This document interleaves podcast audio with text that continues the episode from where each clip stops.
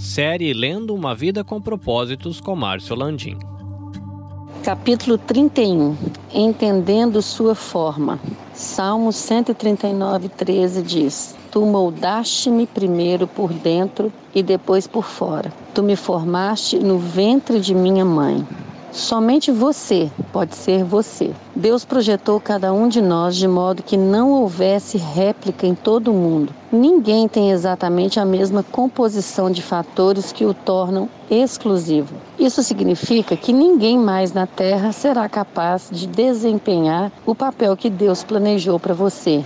A Bíblia diz: existem tipos diferentes de dons, existem maneiras diferentes de servir e há diferentes habilidades para realizar o trabalho.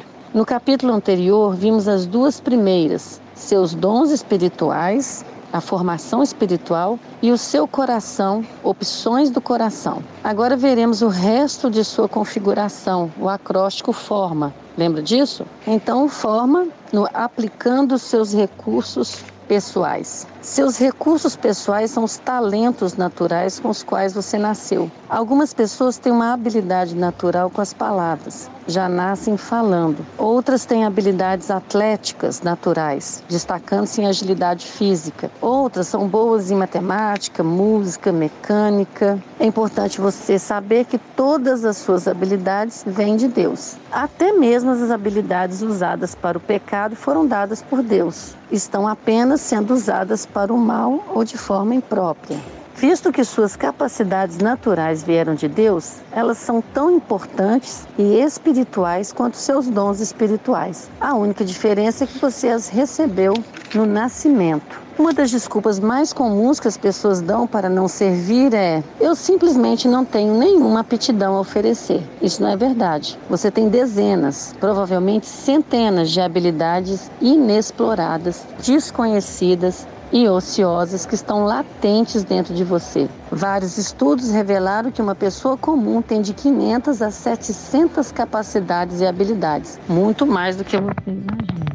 Todas as habilidades podem ser usadas para a glória de Deus. Paulo disse: quer vocês comam, bebam, façam qualquer outra coisa, façam tudo para a glória de Deus. A Bíblia é cheia de exemplos de diferentes capacidades que Deus usou para a sua glória. Algumas mencionadas nas Escrituras, como capacidade artística, arquitetônica, administração, culinária, construção de navios, debates, desenho, embalsamento, bordados, gravação, enfim, são inúmeras habilidades. Deus tem um lugar em sua igreja onde sua habilidade pode se distinguir e você pode fazer a diferença. Cabe a você achar este lugar. Deus dá a algumas pessoas até mesmo a habilidade de ganhar muito dinheiro. Moisés disse aos israelitas: Mas lembre-se do Senhor, o seu Deus, pois é Ele que lhes dá a capacidade de produzir riquezas. Pessoas com essa capacidade são boas em fazer negócios, elas possuem habilidades para os negócios e devem usá-las para a glória de Deus. Como? Primeiro, compreenda que sua habilidade veio de Deus e dê o crédito a Ele.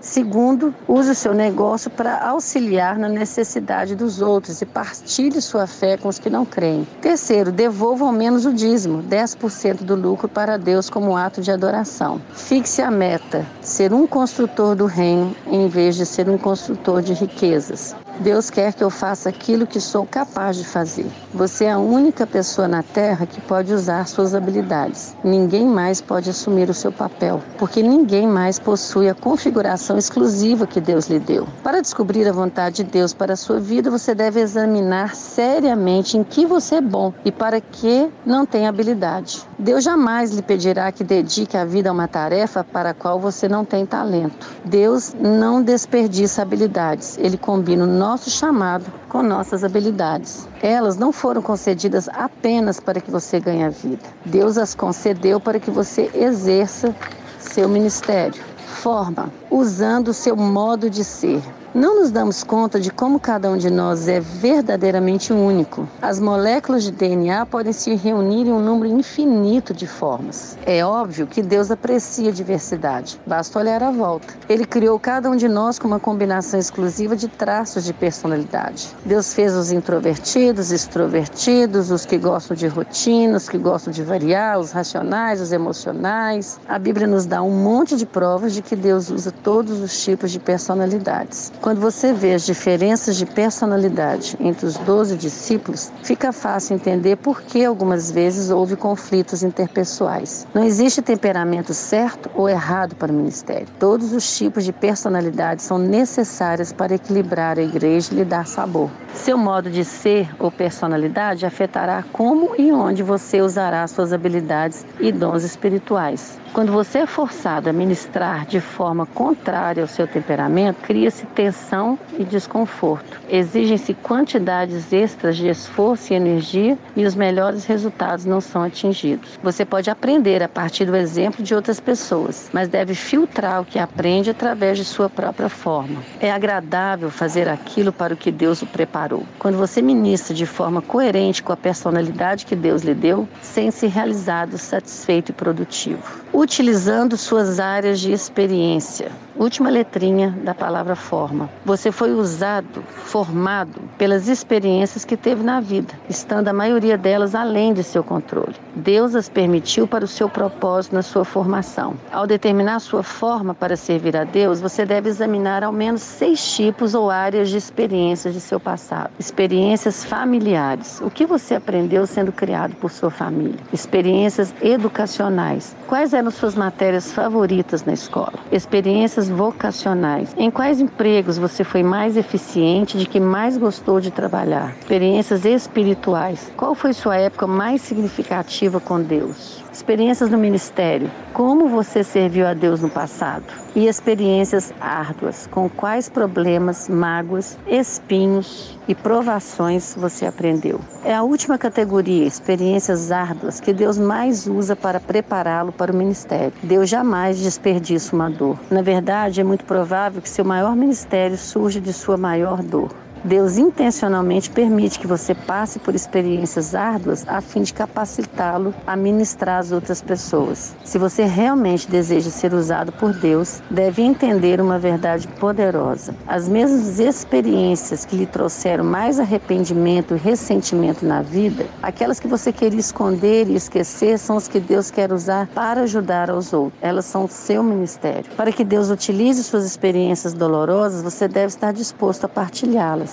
Paulo compreendeu essa verdade, por isso era honesto sobre seus acessos de depressão. Se Paulo tivesse mantido em segredo sua experiência de dúvida e depressão, de tristeza, de medo, de angústia, milhões de pessoas nunca se teriam beneficiado dela. Experiência não é o que acontece com você, é o que você faz com o que acontece com você. Utilizar a sua forma é o segredo tanto da produtividade quanto da realização no ministério. Você alcançará sua eficiência máxima quando utilizar seus dons espirituais e habilidades na área de interesse de seu coração de uma forma forma que melhor expresse sua personalidade e suas experiências. Só para lembrá-los, forma né, é um acróstico que o autor usou que tem a seguinte combinação: formação espiritual, opções do coração, recursos pessoais, modo de ser e áreas de experiência. Pense a respeito disso, junte tudo isso e medite sobre essa pergunta. Que capacidade dada por Deus ou experiência pessoal posso oferecer à minha igreja, ao meu ministério, à minha comunidade, às pessoas de um modo geral? Você pode ouvir a continuação desta série diretamente do seu agregador de podcasts, Spotify, Google Podcasts e Apple Podcasts. Basta você procurar por EBVNcast. Se você quer conhecer um pouquinho mais do nosso trabalho, visite ebvncast.com ou visite a nossa página no Facebook EBVNcast. Esses episódios eles estão sendo produzidos e editados pela Nabe Podcast Network. Quer conhecer um pouquinho mais do nosso trabalho? Visita lá nabecast.jp. Eu sou o Carlinhos Vilaronga falando diretamente aqui do Japão. Até a próxima.